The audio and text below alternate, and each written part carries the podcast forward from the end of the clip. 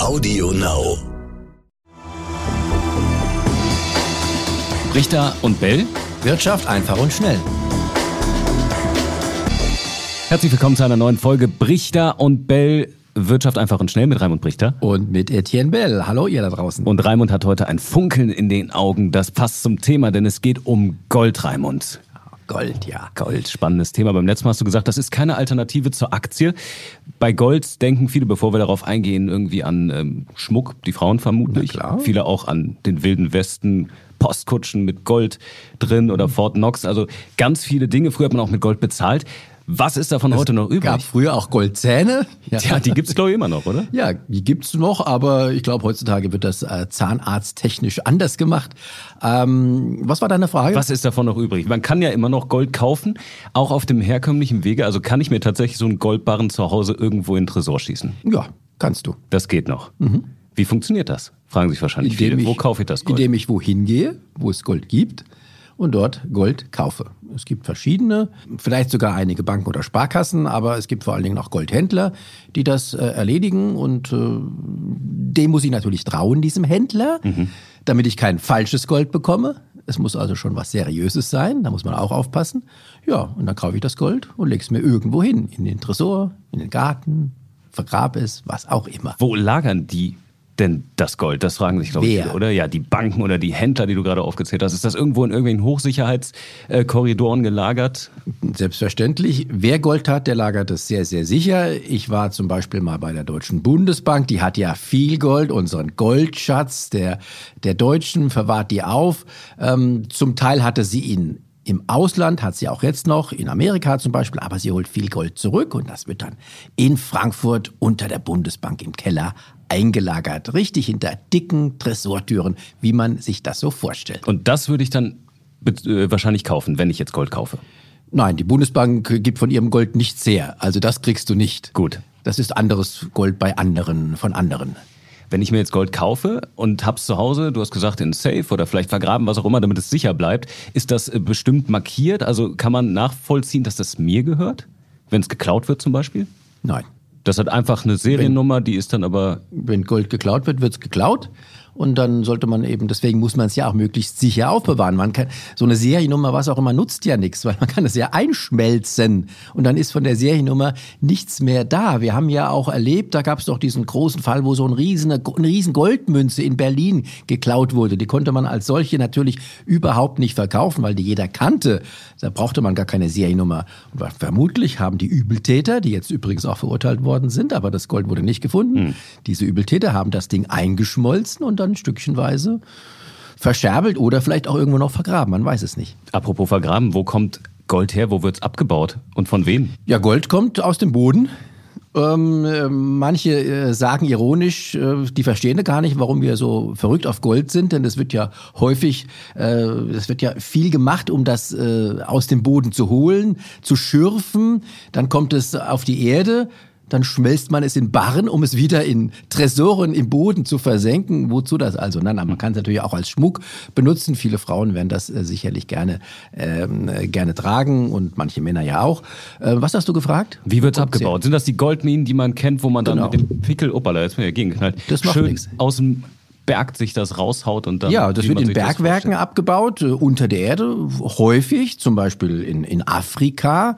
Es wird aber häufig auch, äh, da gibt's ja auch Kritik, in Brasilien, in den Regenwäldern, da kann man das, da werden extra Wälder ge, gerodet, um das aus dem Boden, das ist dort vorhanden und liegt wohl sehr, sehr hoch, aus dem Boden dann rauszuwaschen mit Chemikalien. Also da äh, gibt's auch sehr viel Kritik an den Abbaumethoden. Da muss man sich natürlich auch bewusst sein, mh, wenn man Gold kauft, vielleicht ist das nicht unbedingt reines oder fair gehandeltes Gold. Aber gibt's denn da auch ähm, Zertifikate, dass ich weiß, dass es jetzt richtig sauber abgebaut ist?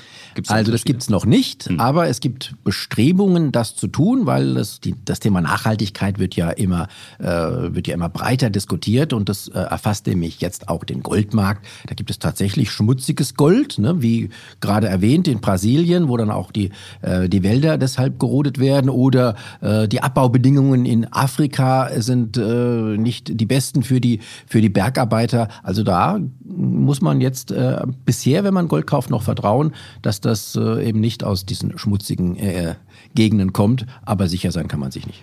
Der Goldpreis, der steigt seit Monaten. Eine Feinunze, ungefähr 30 Gramm, kostet so 1400, 1500 Euro, schwankt so ein bisschen. Das heißt, ein Kilo kostet so 45, 46.000 Euro.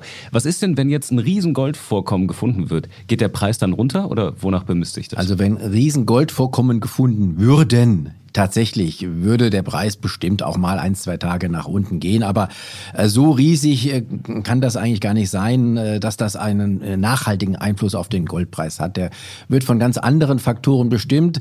Gold ähm, ist ja nicht vermehrbar. Also es ist zwar noch in der Erde was, was wir nicht ähm, äh, äh, haben, aber man kann ungefähr sagen, wie die, wie die Goldvorräte sind. Die genaue Zahl habe ich jetzt nicht im Kopf, aber man weiß das. Und es wird halt auch regelmäßig immer neues Gold gefördert, das kommt dazu, aber in äh, vergleichsweise geringen Mengen. Und warum steigt der Preis seit Monaten? Genau, Weil's weil, weil ähm, die, wir zahlen Gold in Geld, ne, mit Dollar oder mit Euro. Und äh, diese Dollar und Euro, die werden vermehrt durch die Notenbanken, äh, durch andere Faktoren. Wir haben darüber an anderer Stelle schon gesprochen. Es wird Geld gedruckt. Und wenn das Geld immer mehr wird, aber Gold wird nur äh, wenig mehr, dann ist das Austauschverhältnis zwischen dem immer mehr werdenden Geld und dem äh, nur begrenzt wachsenden Gold muss jetzt ja zugunsten des Goldes sich verschieben.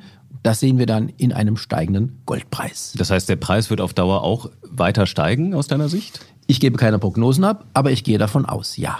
Okay. Auf lange Sicht gesehen. Es gibt dann immer wieder, wir haben jetzt gesehen, äh, im Jahr 2011 war der Goldpreis auf einem Hochpunkt danach sagte er über mehrere Jahre nach unten. Das kann immer passieren. Aber à la longue gesehen muss, wenn man dieses Austauschverhältnis sich im Kopf behält, muss der Goldpreis eigentlich weiter steigen. Also das heißt, Raimund, wenn du sagst, der Preis könnte auf Dauer weiter steigen, macht es dann Sinn, wenn ich jetzt zum Beispiel noch irgendwas von, von der Oma zu Hause liegen habe, äh, irgendeinen Goldschmuck, den noch zu behalten, um darauf zu spekulieren, dass es dann irgendwann mehr gibt? Ich halte nichts davon, mit dem Goldpreis zu spekulieren. Das ist Sache äh, an den Aktienmärkten. Dann äh, setzt man auf steigende Kurse oder fallende Kurse und hat Angst davor. Ich habe zum Beispiel beim letzten Mal ja am Ende gesagt, da hast du mich gefragt, ist Gold eine Alternative zu Aktien? Habe ich gesagt, nein. Es ist allenfalls eine Ergänzung. Wer Gold kauft, sollte das als äh, entweder als Schmuck natürlich und sich daran freuen äh, benutzen oder aber haben als letzte Reserve für Krisenzeiten. Da ist Gold sicherlich geeignet. Aber auf steigende Preise zu spekulieren,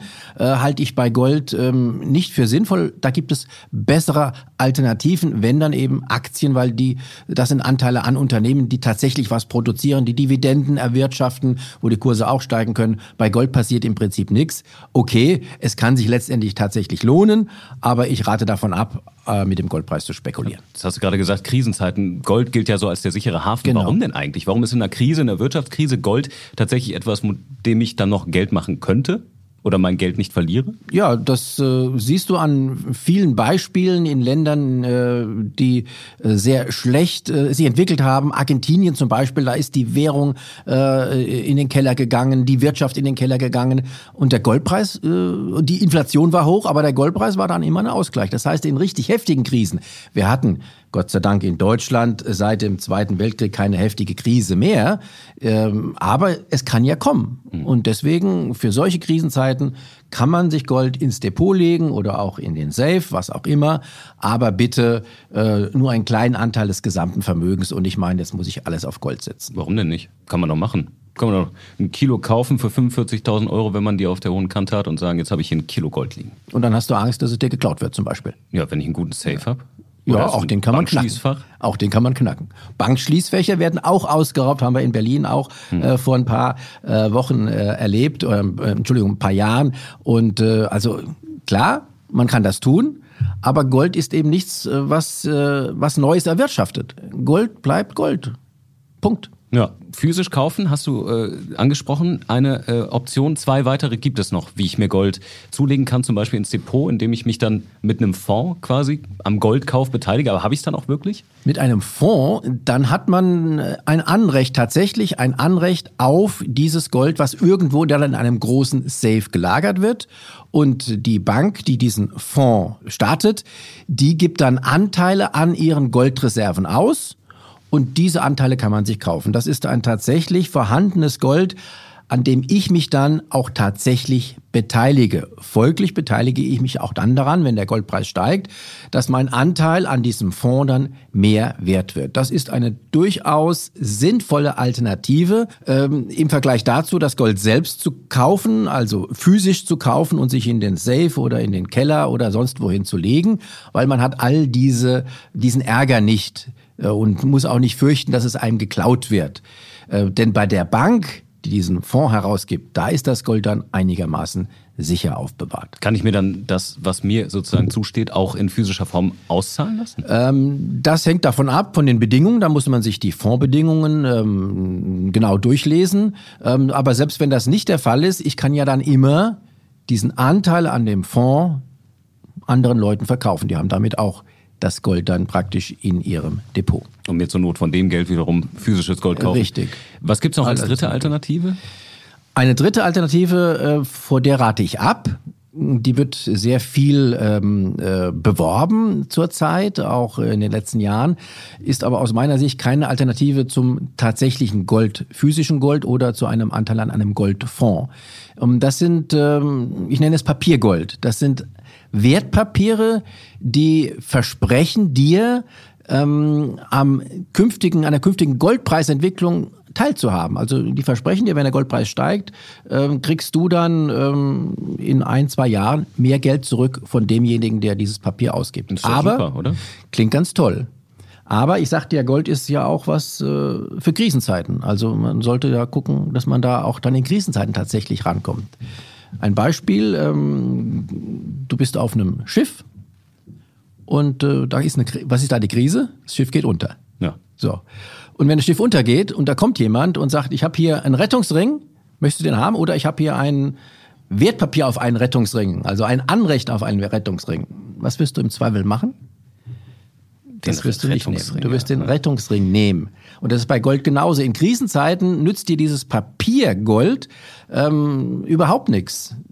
Das ist also keine Sicherheit für eine Krise. Das ist jetzt möglich, solange keine Krise äh, besteht. Ja, dann wird auch das Versprechen eingelöst, äh, dass man am steigenden Goldpreis partizipiert, aber im Krisenfall nicht. Und das sollte ja auch mit ein Argument sein, dass ich Gold für die Krise kaufe. Also kein Papiergold bitte. Da könnte mein Erspartes eventuell dann futsch sein. Richtig. Hm. Genau. Ganz kurze Frage noch zum Schluss. Früher hat man mit Gold bezahlt. Äh, ist das überhaupt in irgendeiner Weise äh, denkbar, dass das nochmal kommt oder sind wir davon einfach komplett weg? Ich halte es für unwahrscheinlich. Das ist viel zu umständlich, äh, Goldmünzen zu prägen und damit zu bezahlen. Man kann natürlich, äh, jeder kann, ist frei. Äh, wir haben ja auch eine Vertragsfreiheit. Jeder kann, wenn er was verkauft oder kauft, kann er sagen, wir lassen, wir zahlen in Gold. Ja, das kann man tun. Aber als reguläres Zahlungsmittel, nein. Auch weil es einfach endlich ist. Äh, weil es endlich ist. Und das ist wieder, jetzt sind wir aber wieder bei der Frage, wie funktioniert unser Geldsystem. Ein Faktor ist eben dabei, dass Geld äh, vermehrt wird durch Notenbanken und andere. Und äh, man kann eben den, Gold, den Goldbestand nicht unendlich vermehren. Und deswegen ist das als Währung praktisch nicht mehr denkbar. Wie macht ihr das? Ist Gold bei euch äh, auch im Depot drin oder vielleicht sogar nur Gold oder ihr sagt nein, kein Gold? Schreibt uns gerne. Brichter und Bellet ntv.de. Ja, freue mich drauf. Ciao, ciao. Richter und Bell. Wirtschaft einfach und schnell.